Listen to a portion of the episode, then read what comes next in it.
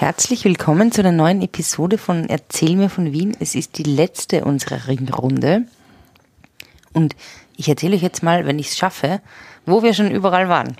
Wir waren am Schottenring, wir waren am Donaukanal, wir waren am Stubenring, wir waren am Parkring, wir waren am Schubertring, wir waren am Kärntner Ring. Wir haben einen Stopp bei der Oper gemacht, wir waren am Opernring, wir waren am Heldenplatz, wir waren beim Volksgarten und beim Burgtheater, wir waren auch schon beim Rathaus und heute schwingen wir uns über den Universitätsring. Servus Fritzi. Servus Edith. Erzähl mir von Wien. Gerne. Erzähl mir von Wien. Geschichte und Geschichten präsentiert von Edith Michaela und Fritzi Kraus.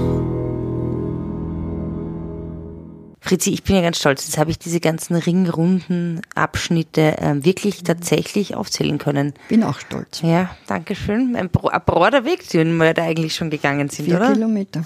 Vier Kilometer ist der Ring. Eigentlich glaube ich vier Kilometer ohne, äh, ohne Donaukanal, wenn mich nicht alles da stimmt. Ja. Das ist eigentlich eine perfekte ähm, Laufstrecke. Jetzt vielleicht Ja. nicht für mich, aber Der Sigmund Freud ist es jeden Tag gegangen. wirklich.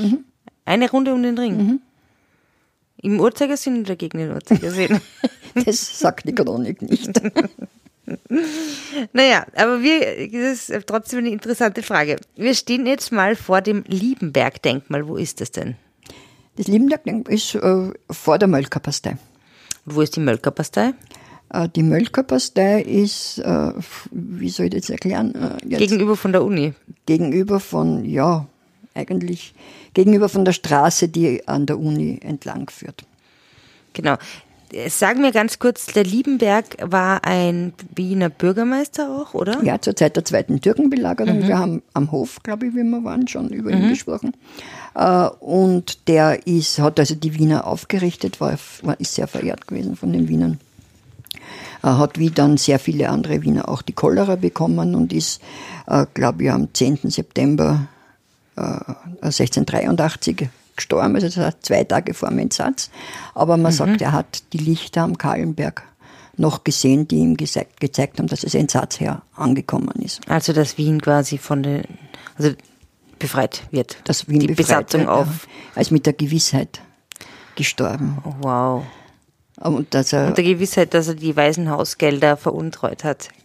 Äh, Und ähm, hat ja gesagt, er ist nur Bürgermeister geworden, damit er genug äh, Gehalt sozusagen bekommt, dass er das zurückzahlen kann. Ach so, das ist ja auch Das haben okay. böse Zungen gesagt. Äh, Oder, oder auch andere Zungen, das weiß ich nicht. Wurscht. Jedenfalls steht dieses Denkmal vor der Mölkerpastei und da möchte ich jetzt noch mal ganz kurz über Darf ich nur kurz sagen, dass es, es ist zwar erst 1890 äh, eröffnet, aber auch an einem 12. September dieses Denkmal. das Denkmal äh, eingeweiht worden. Eben auch Aus in Erinnerung aus diesem Grund. Und oben steht der Victoria, der wird dann vis-à-vis Nochmal begegnen. nochmal begegnen. Aha.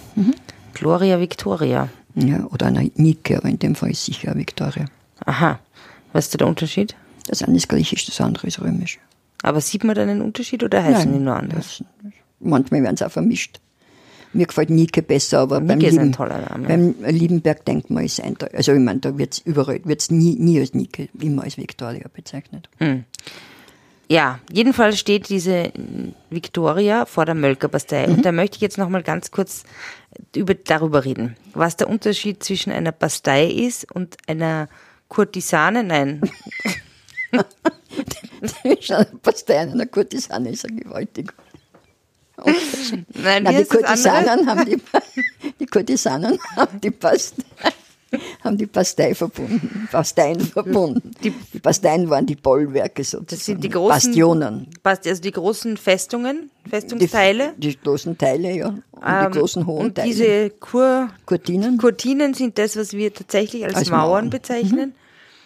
Und die Bastei, nein, gibt's noch Ravelin. Ja, die sind, die sind diese Vorwerke vor den Kurtinen gewesen. Es waren nur einmal so spitzförmige Bollwerke, die verbunden waren, waren dann durch Brücken Okay. den. Aber das, Und das Glacis war die Klassis. Glacis, Glacis, wie sagt man? Klassis. Glacis ist die freie Fläche vor der, Vor den Kurtinen war der Graben, der Wassergraben, Ja. der dann aber schon sehr lang nicht mehr, mehr mit Wasser gefüllt war. Und dann war 400 bis 600 Meter breite freie Fläche äh, die nicht bebaut werden durfte bis Ende des 18. Jahrhunderts, bis dann eben diese ganze Geschichte obsolet worden ist. Und ähm, weil da hätte man sofort gesehen, da hätte man freie Schussfläche äh, auf anrückende Heere gehabt. Und eigentlich sind diese Glacieflächen, die, die quasi jetzt dann bebaut worden sind, auch großteils. Genau. Also quasi, das ist der Teil zwischen der, zwischen dem, was wir als Ring kennen und der, was wir als Zweierlinie bezeichnen. Ja, weil es ist ja völlig, äh, äh, es ist ja eine völlig fälschliche Ansicht, wenn man glaubt, die Ringstraße ist auf dem Platz der Stadtmauer. Das ja, das nicht, sagen ne? ja voll viele, stimmt nicht. Das glauben viele, aber das, die Ringstraße ist auf dem Glacier entstanden. Das ist nämlich Also die, die Gebäude, ne? die Gebäude. Das ist echt äh, ein Aha-Erlebnis. Okay. Ja. Aber jetzt zurück zur Mölkerpastei, weil da sieht man halt wirklich noch diesen Wall, diesen Hügel. Ja. Und da geht's ja auch wirklich noch nach oben und das sind ja auch die, ähm, das sind ja das Drei-Mädel-Haus und es ist so ein bisschen kitschig.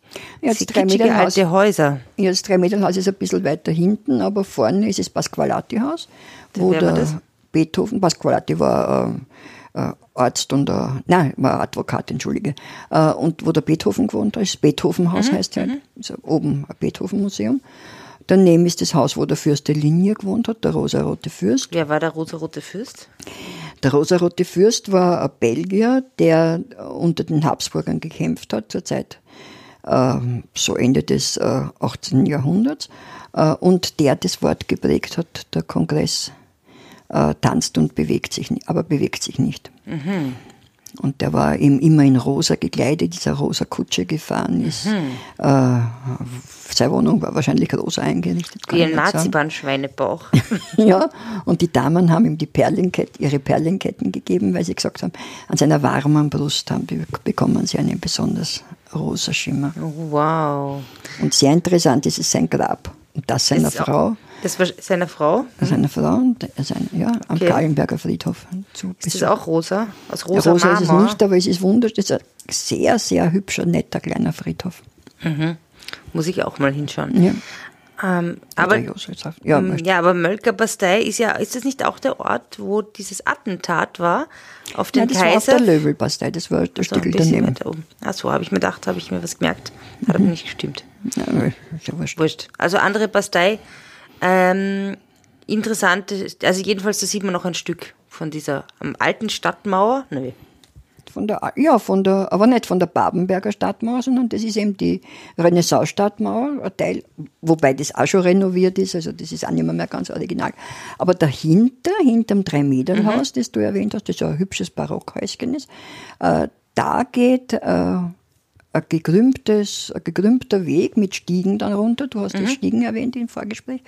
Äh, und das war genau die Stelle, wo die Babenberger Stadtmauer bis 1540 oder was gestanden ist. Und warum sind der, warum ist das eigentlich nicht abgerissen worden?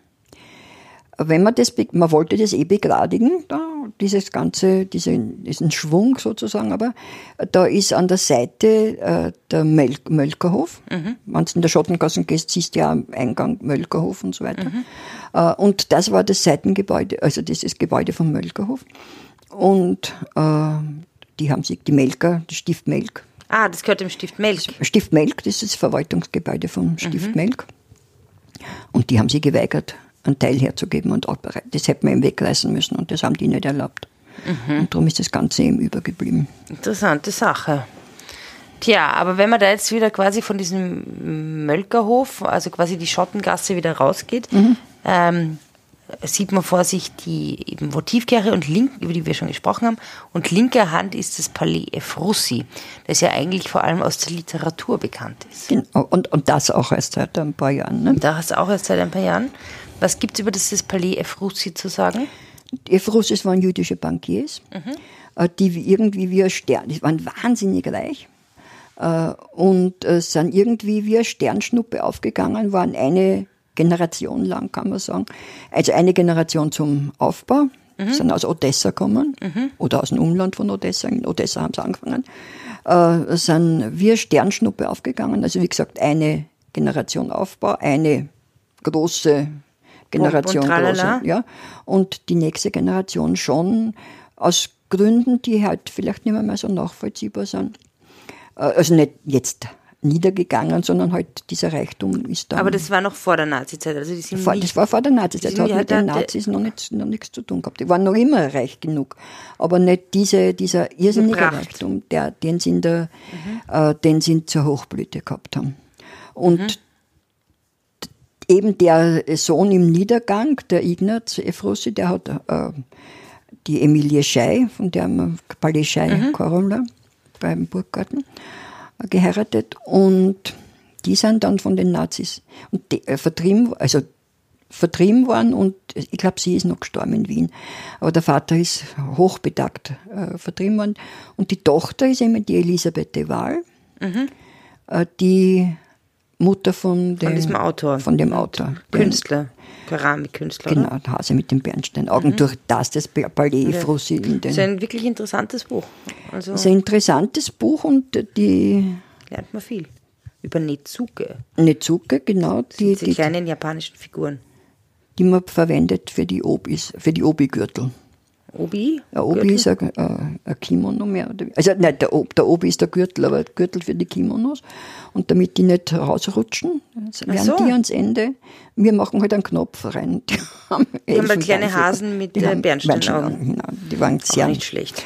Und die hat äh, Ein Obi gespritzt, quasi. Ja, und die hat äh, Bedienstete versteckt unter der Matratzen und dadurch sind sie dem Zugriff da. Im Übrigen ein, ein Hansengebäude. Das erkennt man bestimmt an den vielen Figuren. Ja, genau. Und jetzt ist das Casino Austria drinnen. Ja, und so Kanzleien und so. Hm, aber sonst jetzt nicht besonders spektakulär, architektonisch. Ja, es ist halt Hansen. Ich meine, Hansen, wenn du eine Hansen-Rundfahrt machen würdest, was wir ja einmal machen Also, könnten. Eine Hansen-Rundfahrt klingt so wie eine Hafenrundfahrt. Ja, nein, Hansen-Gebäude, wir sehen, dass die alle irgendwie gleich ausschauen schon. Ich meine, eins ist äh, Kastellstil, eins ist im. Kastellstil, ja, nein, der Stil ist immer gleich. Und da ist auch ganz interessant, das war ja das Palais Frussi, dann war Mittelreit, wenn du das so vergegenwärtigst, das ist ja gerade so eine Rundung vom Ring da. Mhm. Ne? Und da hast du das Efrussi, dann hast dann war Den Mittelrisalit. Der Mecki ist aber nicht im Risalit, ist was anderes. Und dann war noch ein Palais. Ich weiß jetzt nicht, ob es ein Lieben war oder das kann ich jetzt nicht sagen. Das ist aber zerstört worden im Krieg. Mhm. Aber wenn du das vor dem Krieg angeschaut hast, war das eine Einheit. Nicht? Also zwei so, langgestreckte Gebäude und am Eck genau dieser Mittelrisalit, der ja, also dieser Mittelteil, Mhm. der ein bisschen vorspringt, der ja noch vorhanden ist, aber nicht mehr, mehr Mittel, sondern eigentlich da ein bisschen in der Luft hängt. Ja, ah, ja. Weil daneben eben dieses äh, Nachkriegsgebäude ist. Mhm. Hm. Das, ja.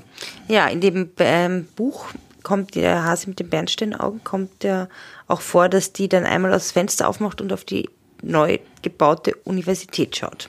ja. So, was ist jetzt die Universität? Die ist ja sicher auch irgendwie historistisch.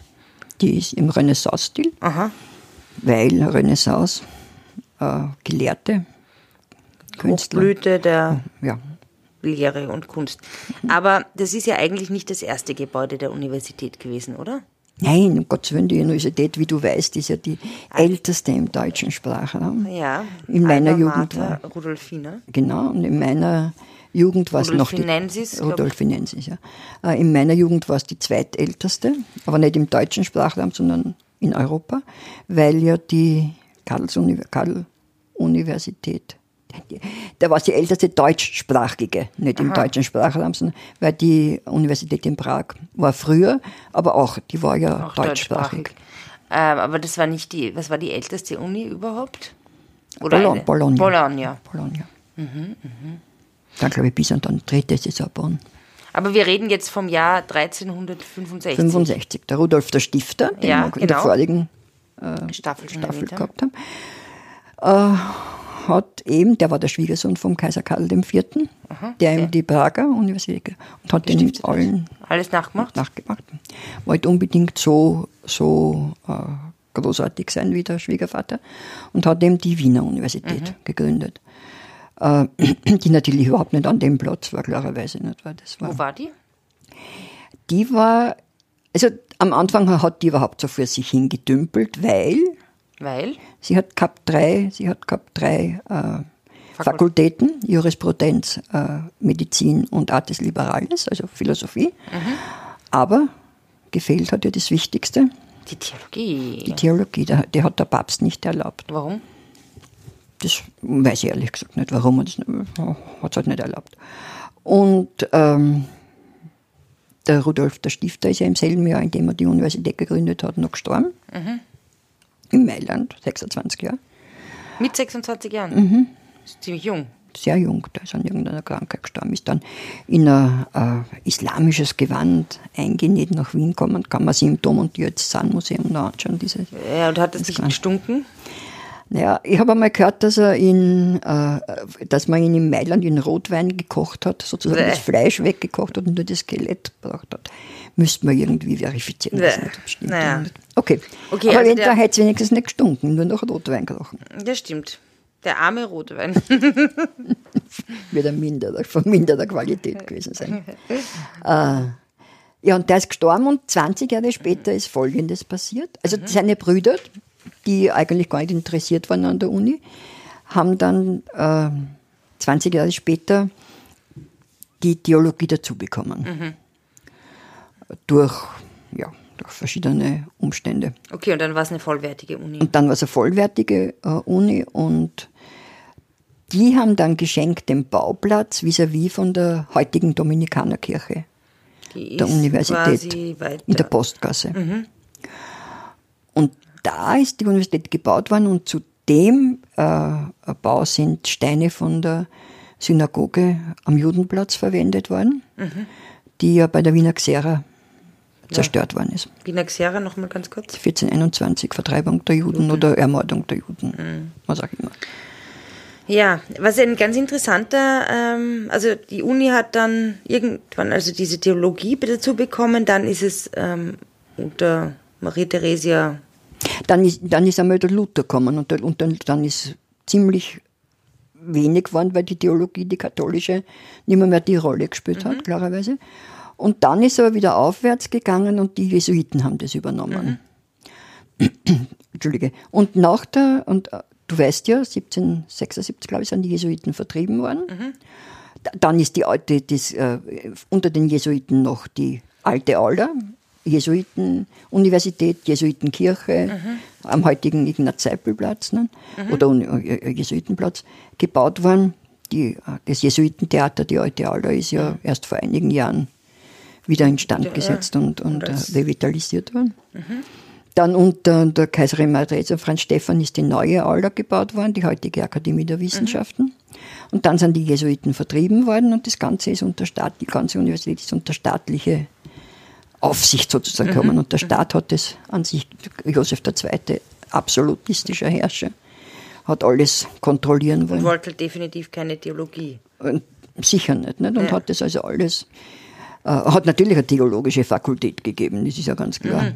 Aber. Ähm, War nicht so wichtig. Das glaube ich, das weiß ich nicht, das kann ich nicht sagen. Aber äh, dann, und erst nach der Revolution 1848 ist unter dem Unterricht, unter, ist also erst die, das geändert worden, das ist, die ist herausgenommen worden, war selbstverwaltend, die Universität. Mhm. Forschung und Lehre sind zusammen äh, äh, gekommen. Und die Lehrbefugnis und so weiter, das war alles, äh, ist halt alles dann erst gekommen. Und das Ganze ist im Grundgesetz 1867. Also da stand dann auch so quasi, dass die Lehre frei ist und. Ja. Okay. Ja, was ja ganz, jetzt mal wieder zurück zum Uni-Gebäude kommend, da gibt es ja diesen inneren Arkadenhof. Mhm. Das sind äh, die Büsten von berühmten Wissenschaftlern und wirklich, man muss jetzt auch sagen, nur Männern. Nur Männern. Bis auf eine Frau Marie Ebner-Eschenbach, wobei man eigentlich nicht ganz genau weiß, was die dort macht. Ja, also, ja, keine Ahnung. Ja. ja. Also es sind in diesem Arkadenhof sind eigentlich nur männliche Wissenschaftler. Mhm. Ähm, Außer in der Mitte. Sitzt, Außer in der Mitte, was ist in der Mitte? Sitzt die Castalia, die Quellennymphe. Die strahlt Ruhe aus und da haben die Männer hingehen können und haben sich, und haben sich ihre Stresssituation haben sie auch reagieren können. können. Ja. Das ist schön. Mhm. Aber es gab ja doch auch ähm, interessante Frauen, die dann doch irgendwann einmal studieren durften. Gott sei Dank. Für uns beide gut.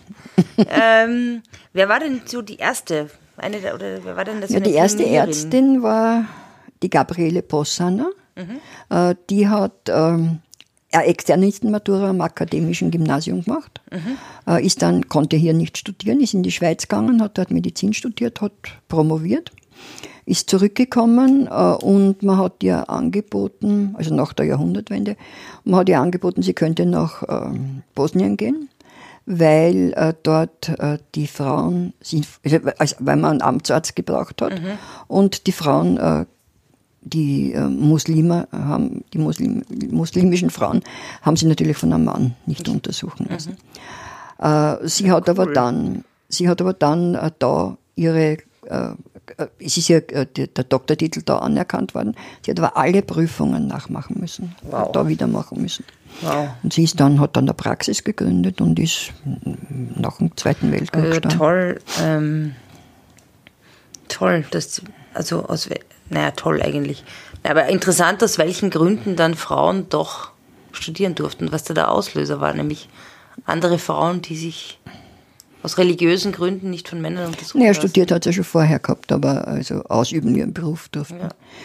Und nach 1918 war sowieso, Ja, nach Gott sei Dank. konnte man. Aber es hat also eine Weile gedauert, erst in den 30er Jahren ist die Elise Richter, war Romanistin, glaube ich, äh, äh, die erste habilitierte Professorin geworden.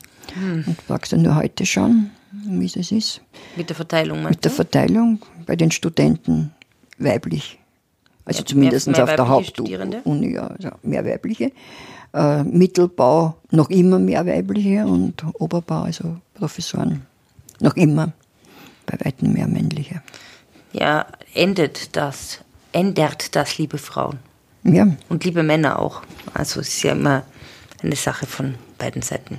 Genau. Naja, ähm, jetzt mit diesem Aufruf quasi en- beenden wir unsere heutige Folge, glaube ich. vielleicht ein Resümee, sag, was du jetzt Ein von Resümee? dem ganzen, Von der Ringstraße. der Ringstraße. Ähm, ja, also ein Resümee von mir. Ich finde, äh, dass die Ringstraße schon sehr viel interessanter ist, als ich sie eigentlich gedacht habe, dass viel mehr Geschichten dahinter stecken. Diese ganze ähm, städtebauliche Leistung, die da dahinter steckt, enorm. ist enorm. Nämlich eigentlich, was man alles abgerissen hat, also nämlich die Mauern, was man aufgebaut hat, diese verschiedenen Palais, die repräsentativen Gebäude. Das war schon sehr interessant, dass es eine total neureiche Gegend eigentlich war. Dass da eigentlich halt wirklich Leute mit Geld hingezogen sind und wenig eigentlich Altsituierte. Aber eigentlich das Erstaunlichste an der ganzen Sache ist dieser Wandel, der da in Wien stattgefunden hat. Also, dass es zuerst diese enge innere Stadt war, die aufgebrochen ist und die sich mit den, mit den Vorstädten dann verbunden hat. Das finde ich sehr beeindruckend. Und was ich auch gelernt habe, ist eigentlich die Bedeutung von Kaiser Franz Josef, dass der da schon recht viel beeinflusst hat Sehr bei viel, der ja. ganzen Geschichte, also bei der ganzen Gestaltung. Ja, Ja, wenn ich noch was sagen darf ne, dazu. nur, nur zu, nur zu. Äh, Die, also ich finde einmal, dass das Ganze war ja so, wie wir beim Kriegsministerium gesagt haben, in einer his- rückwärts gewandten Fassade, Fassaden, alle, aber innen waren die top modern. Diese repräsentativen Gebäude. Die, ja. Äh, Belüftungen haben wir ja geredet und so weiter. Äh, äh, ich meine, natürlich, teilweise ist es bis heute im Betrieb, also eigentlich nicht nur teilweise, sondern überhaupt. Es ist schon, ich meine, die, die Heizung ist durch die Fernwärme ersetzt worden, die äh, Gasbeleuchtung durch Strom und so weiter. Aber eigentlich funktioniert das Ganze nach 150 Jahren auch noch. Ja. Das zweite Interessante ist, finde ich, der Wandel in der, äh, in der Anschauung der Wiener. Weil am Anfang äh, waren sie schon wahrscheinlich teilweise begeistert. Dann äh, Baustelle, jahrzehntelang. Nach der Jahrhundertwende sofort eigentlich sind die Kritikpunkte gekommen. Denk an Adolf Loos, der es wegreißen wollte. Ja. Äh, Dann ist mehr oder weniger die Bedeutungslosigkeit versunken. Nach dem Zweiten Weltkrieg total abgelehnt worden, mehr oder weniger. Äh, Man hat gesagt, teilweise steingewordene Hässlichkeit. Und auf einmal ist dann kommen, so vor 30 Jahren, 40, 35 Jahren, äh, wieder dieser äh, dieser, äh, dieser Sinneswandel. Und heute ist er Iko, ist eine Ikone des ja. Historismus und man kann sich Wien ohne die Ringstraße nicht vorstellen. Ja, es ist sicher ein totaler Publikumsmagnet auch. Total. Mit dieser Ringstraßenbahn, die da rumfahrt, ja. Die Ringstraße steht sehr viel für Wien eigentlich. Sehr viel. Ja. Und was man noch, was ich aus meiner eigenen Erfahrung noch weiß, die Ringstraße war ganz sicher eine, man, man wollte zwar verbinden, die, die mhm. Vorstädte mit, es war aber ganz sicher eine, die soziale Schranke noch immer da. Mhm. Also das, die, die, hat durch die Ringstraßen nicht aufkommen werden können. Und die hat meiner Ansicht nach bis in die 1970er Jahre. Wirklich? So lange? Gereicht, dass die Leute, die in der Stadt gewohnt haben und die Leute, die in, der, in den Vorstädten gewohnt haben, ganz einfach äh, eine soziale Schranke getrennt hat. Und das hat sie erst aufgelöst, also wirklich so in den 70er Jahren. Das ist sehr Würde ich so sagen, so sehen. Ja, naja, man sagt ja auch immer noch, ich gehe in die Stadt. Ja. Nur, dass immer weniger Leute in der Stadt wohnen. Ne? Und dass auch immer weniger Leute, Wienerinnen und Wiener, in die Stadt gehen, weil es einfach overtouristed ist. Genau. Ja. Aber trotzdem ist es noch immer wunderschön. Ja, finde ich auch. Danke, Fritzi, für diese besonders schöne Runde. Ähm, ich freue mich auf unsere weiteren Spaziergänge. Gerne, Edith. Also, ja. Servus, Edith. Servus, Fritzi. Spazieren Sie mit uns auch online auf den gängigen Social Media Plattformen und www.erzählmirvon.wien. Und abonnieren nicht vergessen.